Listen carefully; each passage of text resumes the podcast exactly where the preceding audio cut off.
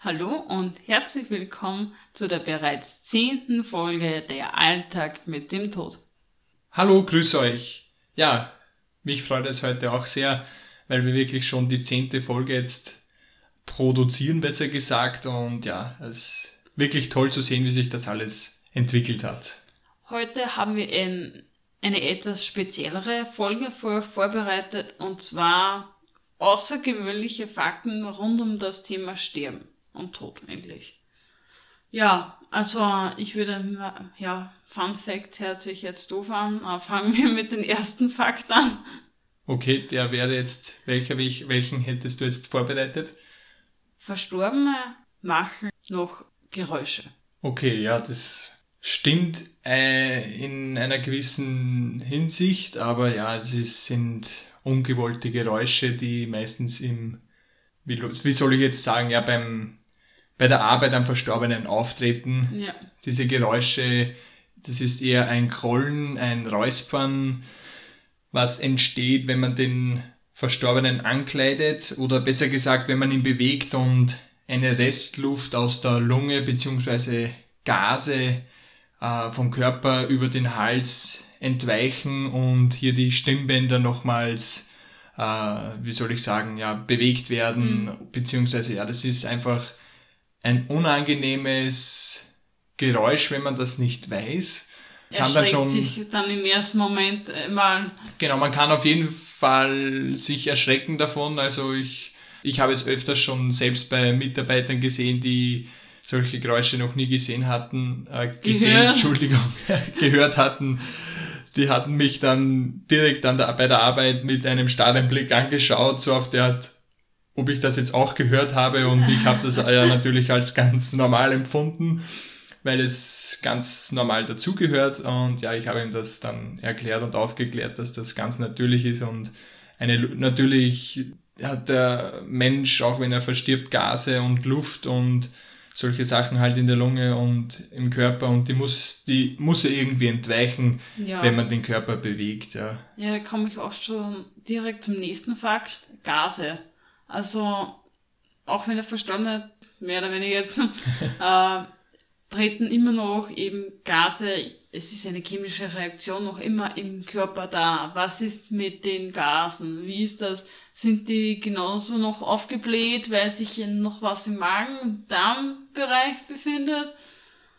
Ähm, ich sage mal, gerade wenn der Mensch verstirbt, entstehen die meisten Gase im Zuge der Verwesung, ja.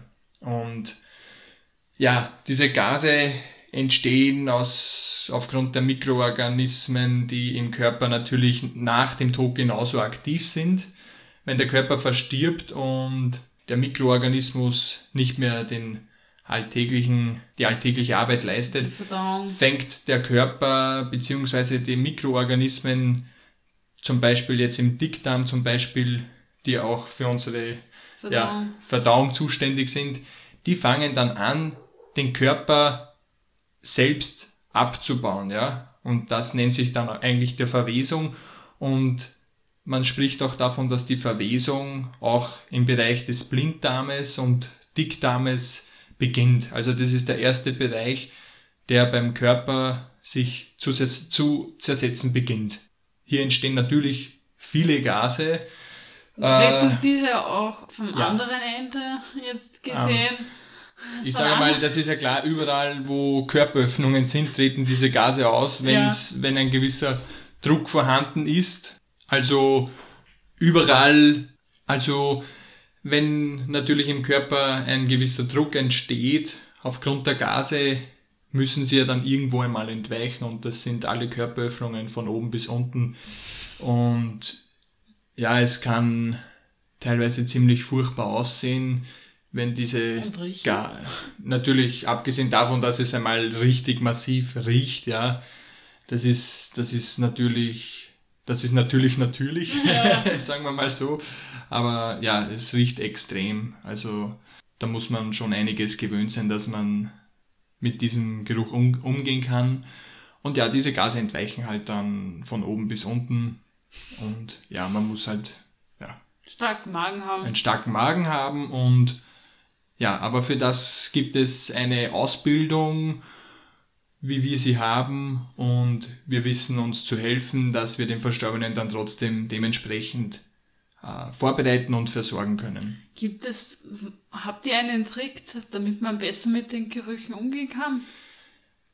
Ja, ich sage mal, am besten kann man damit umgehen, wenn man es oft genug macht. Und ja. ich sage mal, in den seltensten Fällen habe ich irgendwelche Hilfsmittel dazu. Und die Gerüche sind so extrem, dass nicht einmal eine Schutzmaske etwas bringt. Also du hast den Geruch ja. trotzdem, ja.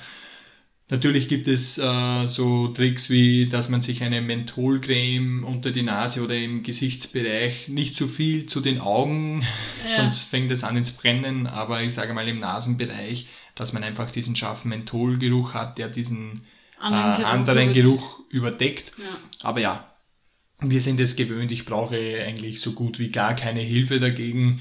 Es gibt ein bisschen eine Atemtechnik, dass man sagt, okay, man atmet nicht so viel mit der Nase, sondern mehr mit dem Mund. Mhm. Und ein, das ist eine eigene Atemtechnik und man, man schafft es irgendwann einmal so gut, dass, dass man es so halbwegs ausblenden kann. Aber was ich dann noch vielleicht zu den Gasen dazu sagen kann, also die Verstorbenen können sich wirklich so extrem aufblähen, dass man sagt, okay, das, das körperliche Volumen mhm. wächst zum ja. drei- bis vierfachen an. Also der, das ist wirklich wie ein Ballon, ja, und kann auch im Fall der Fälle platzen. Also da geht's dann richtig rund. Das ist wirklich, wenn der Verwesungsprozess schon wirklich so extrem im Gange ist. Uh, als nächstes hätte ich aufgeschrieben Totenflecken. Was hat es mit den Totenflecken auf sich? Ja, für uns sind Totenflecken immer etwas Gutes. Okay, wieso? Ja, die Totenflecken sind ein sicheres ja. Todeszeichen. Mhm. Totenflecken auch auf Latein livor mortis.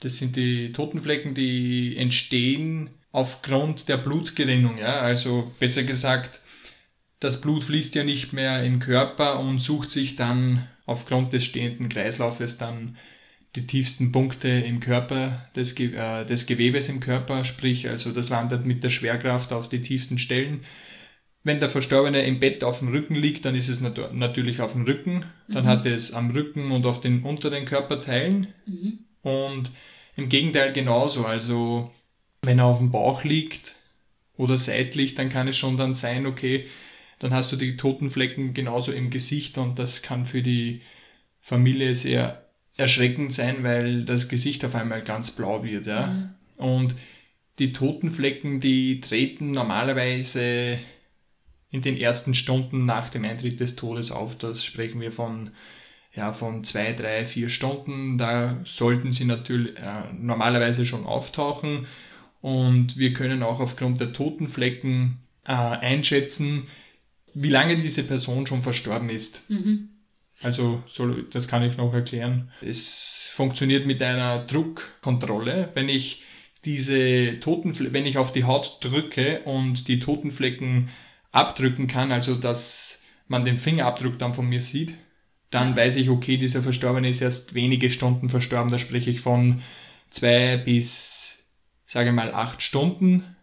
Danach lassen sie sich dann nur mehr schwieriger wegdrücken und da weiß ich, okay, diese Person ist sicher schon am Vortag verstorben. Mhm. Und das, so kann man dann auch die Todeszeit ungefähr einschätzen, ja. ja. Natürlich auch aufgrund der Körpertemperatur. Natürlich, wenn der Verstorbene eine Decke über einem hat im Bett, dann natürlich kann die Temperatur, die Energie, die Wärme nicht entweichen und die Decke ist am nächsten Tag noch warm teilweise. Ist ja klar, na, der Körper, das Blut, das ja. hat ja Wärme, es trägt Wärme, ja.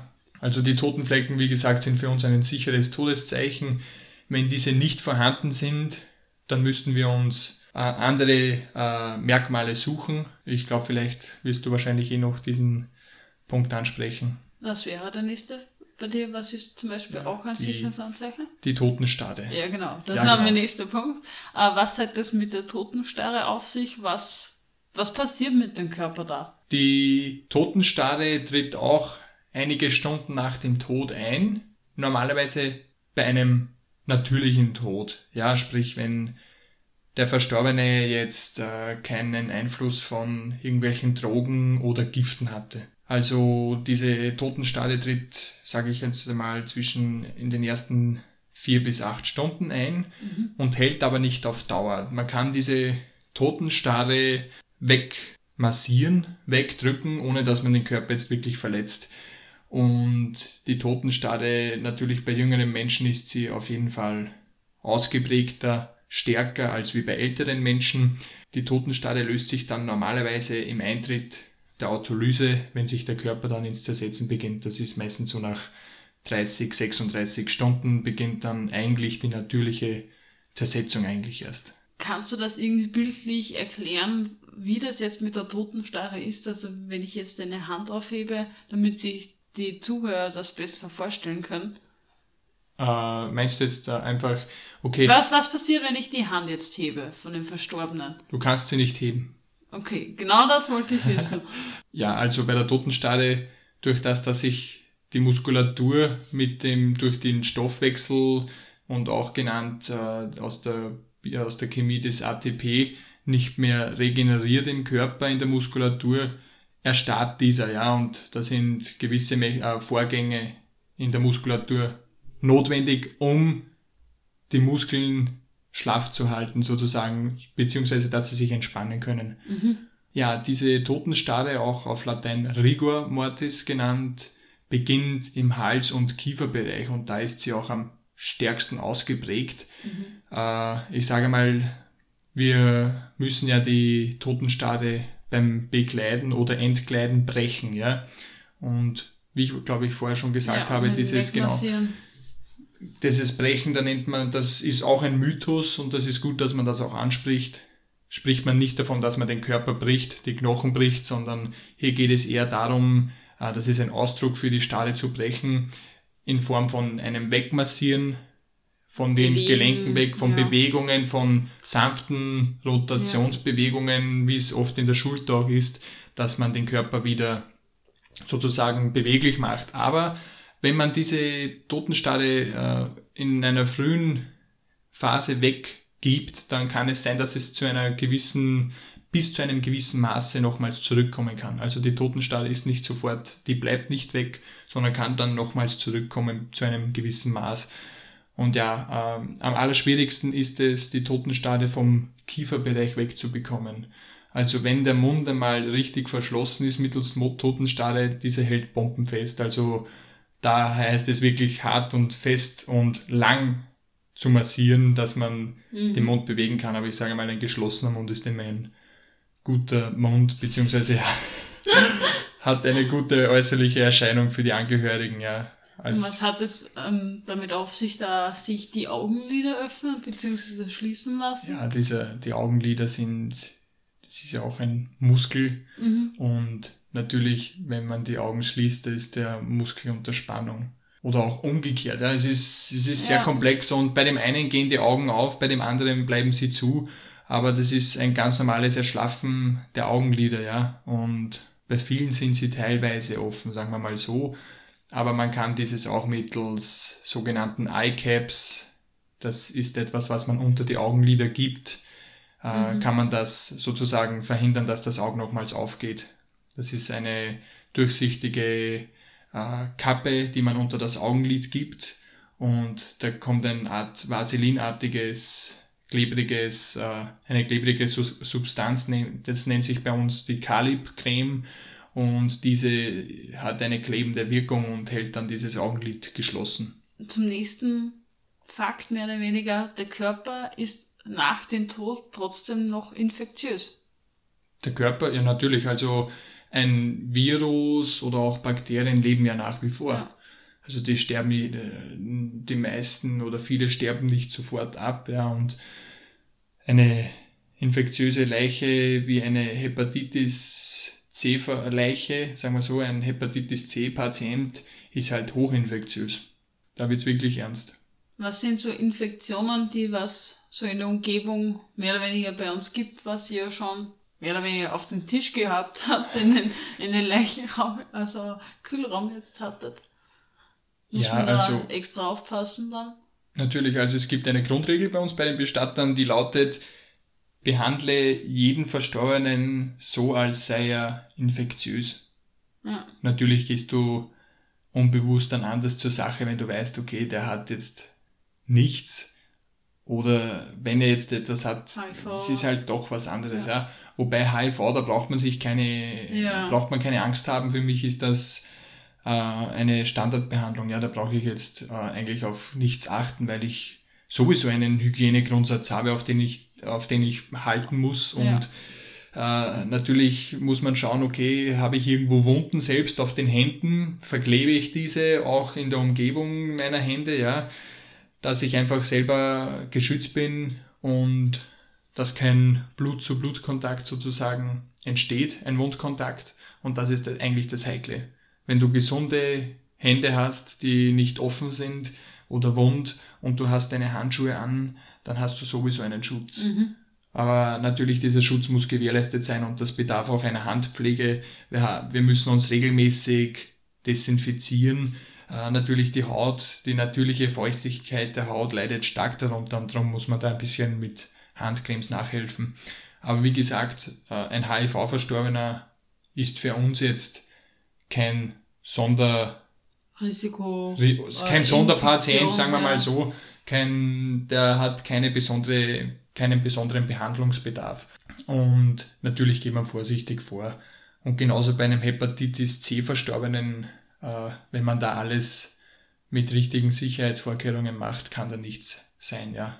Man greift den Verstorbenen sowieso immer mit Handschuhen an. Für uns ist es wichtig, auch wenn er noch so gefährlich ist, der Verstorbene mit irgendwelchen Infektionskrankheiten, ist es für uns wichtig, dass dieser trotzdem in Würde und in Pietät behandelt wird. Wie jeder andere auch. Was sind so andere Infektionen? Ja, da gibt es dann noch äh, eine richtig heftige, einer der schlimmsten massivsten Infektionen, finde ich, oder Krankheiten ist Kreuzfeld-Jakob. Mhm. oder Jakob-Kreuzfeld, wie man das dann sagt, die Kreuzfeld-Jakob-Infektion. Das ist eine wirklich heftige ich glaub, Sache. Ich glaube, das wissen viele jetzt nicht, was passiert da mit dem Körper. Ich hatte zum Glück selber noch nie einen. Mein Vater hat es mir nur von Erzählungen äh, gezeigt oder erklärt. Man kann es eh googeln, die Kreuzfeld-Jakob oder Jakob-Kreuzfeld ist eine Erkrankung, wo sich durch Proteine, die nennen, sich, oder diese Enzyme, die nennen sich Bryonen, die zersetzen das Hirn, ja. Also dein Hirn wird aufgefressen, so auf die Art, ja, und deine geistige Wahrnehmung, dein, deine Hirnfunktion lässt nach und nach nach ja, die Aha. wird nach und nach schwächer, sagen wir so, bis man halt letztendlich äh, verstirbt, beziehungsweise ja, man überhaupt keine Fähigkeiten, keine kognitiven oder andere. Das Gehirn gibt auch ja generell für die ja, normale genau, Körperfunktion das, keine Signale mehr ab. Dann. Das Gehirn gibt irgendwann da mal den Geist auf. Ne? Ja. Das ist, und das Problem ist, dass man sich vor dieser Erkrankung kaum schützen kann, weil äh, ich sage mal so, die Desinfektionsmöglichkeit ist schwierig, weil auch ein Desinfektionsmittel nicht ordentlich hilft dagegen. Also wir hatten mal eine Obduktion mhm. und da wurde mein Vater als thanatopraktischer Profi äh, angefragt, wie er jetzt das handhaben würde. Also die haben das Prosekturmaterial, das Seziermaterial, das Werkzeug alles entsorgt das wurde nicht mehr desinfiziert, das wurde alles zusammengefasst in einem Sack und wurde entsorgt. Ja. Also da, da wurde nichts mehr wiederverwendet ja, von diesem Mehrwegmaterial. Ja. Also das ist wirklich eine schlimme Erkrankung. Ja, letzter Fakt. Äh, die häufigste Todesursache?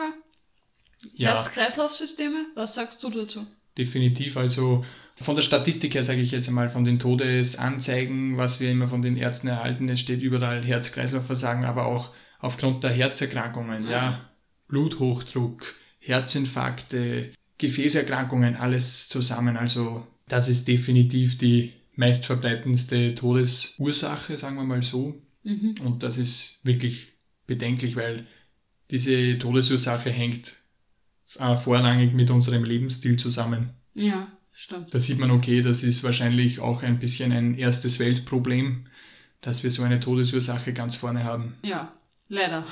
Aber wir hoffen, wir haben euch damit neue Fakten über das Thema Tod und Sterben näher gebracht und dass diese Folge für euch interessant war. Und wir würden uns natürlich freuen, wenn ihr beim nächsten Mal wieder einschalten würdet. Genau, also das sind wieder neue Fakten wahrscheinlich auch, äh, die man von den letzten Frage, Fragenrunden gar nicht wirklich mitbekommen hat. Also falls hier nochmals Fragen auftauchen, bitte, bitte fragen.